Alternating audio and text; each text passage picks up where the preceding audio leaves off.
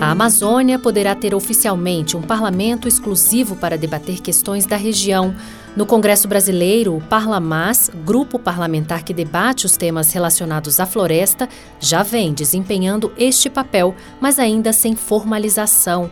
A Cúpula da Amazônia, evento que reuniu chefes de Estado e representantes dos oito países que abrigam a floresta, definiu que um grupo de trabalho vai criar regras para o funcionamento desse novo parlamento, que poderá ter os mesmos moldes do Parlasul, o parlamento do Mercosul. Durante a abertura, o presidente Lula mencionou a necessidade de oficialização do parlamento amazônico.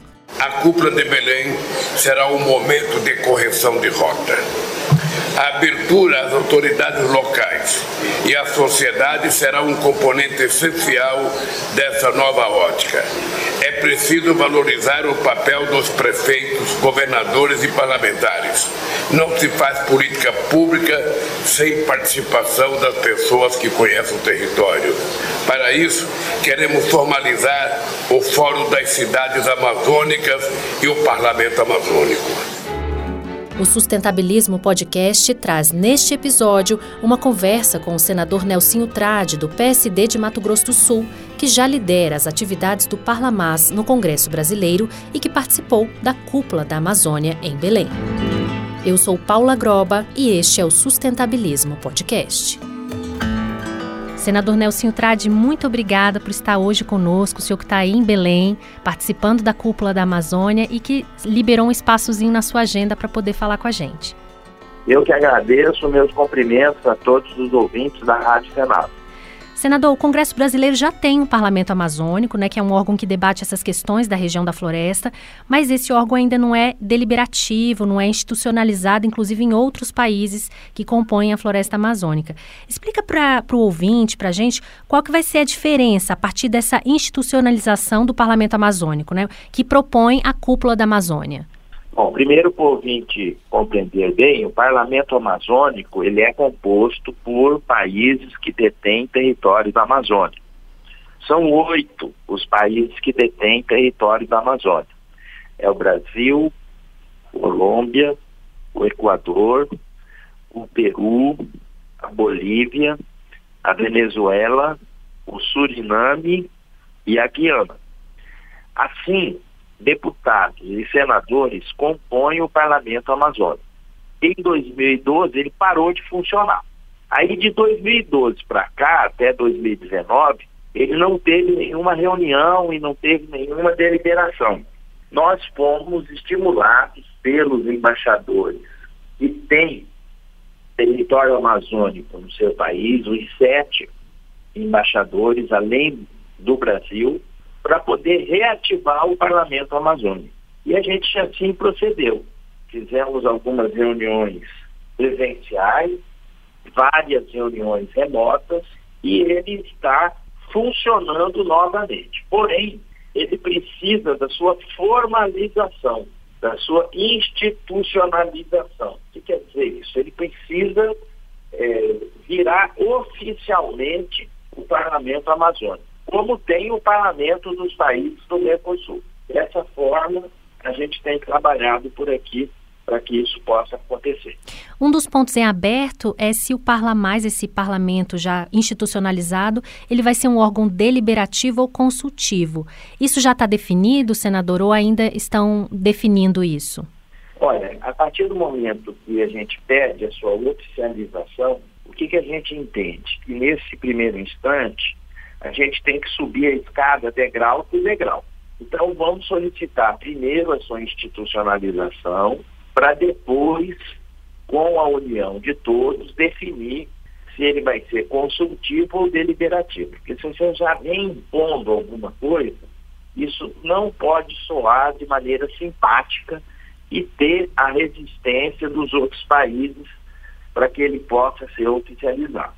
Tá certo. Agora, durante a cúpula, a ideia é criar um grupo de trabalho para poder estudar essa formalização, né? Esse grupo deve ser criado oficialmente a partir da Carta de Belém, que é um como se fosse um acordo, é isso? Esse grupo vai ser oficializado, a gente já entregou a declaração que foi extraída de uma reunião que a gente fez anteriormente justamente para solicitar essa institucionalização e que a gente possa fazer parte sinergicamente da carta que os países da cúpula vão apresentar para todo o planeta, para toda a humanidade. Assim sendo, a gente quer aproveitar essa sinergia, essa é, sintonia para que a gente possa fazer parte e existir dentro de um contexto institucional.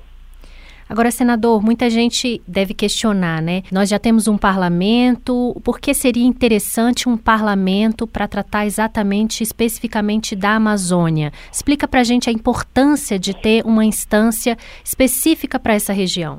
A de que a gente possa apontar os problemas e apresentar as soluções dentro de um colegiado que pensa e que possa focar exatamente nas situações, os problemas são os mesmos. Então a gente precisa encaminhar é, as soluções para que eles possam de forma otimizada serem resolvidos. A partir da formação desse grupo, quais vão ser os próximos passos? O senhor fala em um parlamento mais inovador possível. É, a partir desses próximos passos, o que, que o senhor espera da nova formação desse parlamento?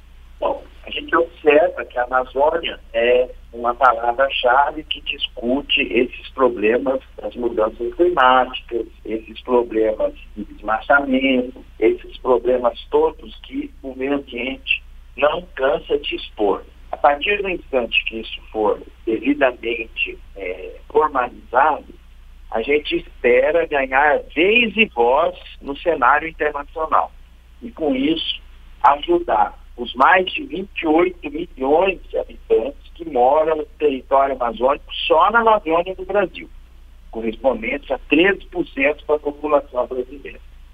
Então a gente não pode ficar dentro de um cenário é, com essa expectativa, com essa contemplação, sem tirar daqui mecanismos para que essas pessoas que lá vivem possam se desenvolver e se civilizar de uma forma moderna e, e, e cada vez mais humana. Agora, senador, conta como está o clima aí, é, tão bem receptivos para essa formalização.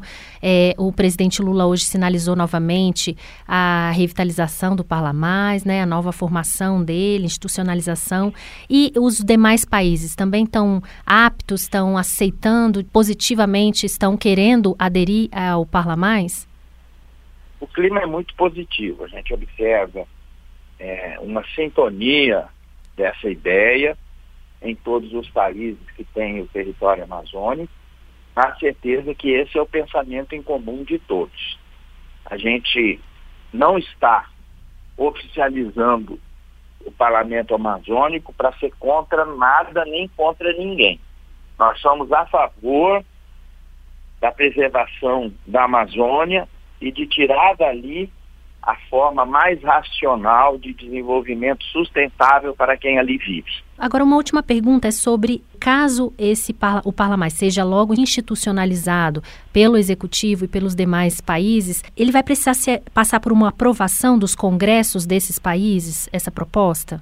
Não necessariamente. A partir do momento que for reconhecido, é, oficializado com a adesão dos oito países membros, ele passa, é, a partir de então, a ter constitucionalmente o seu lugar no escopo dos debates internacionais.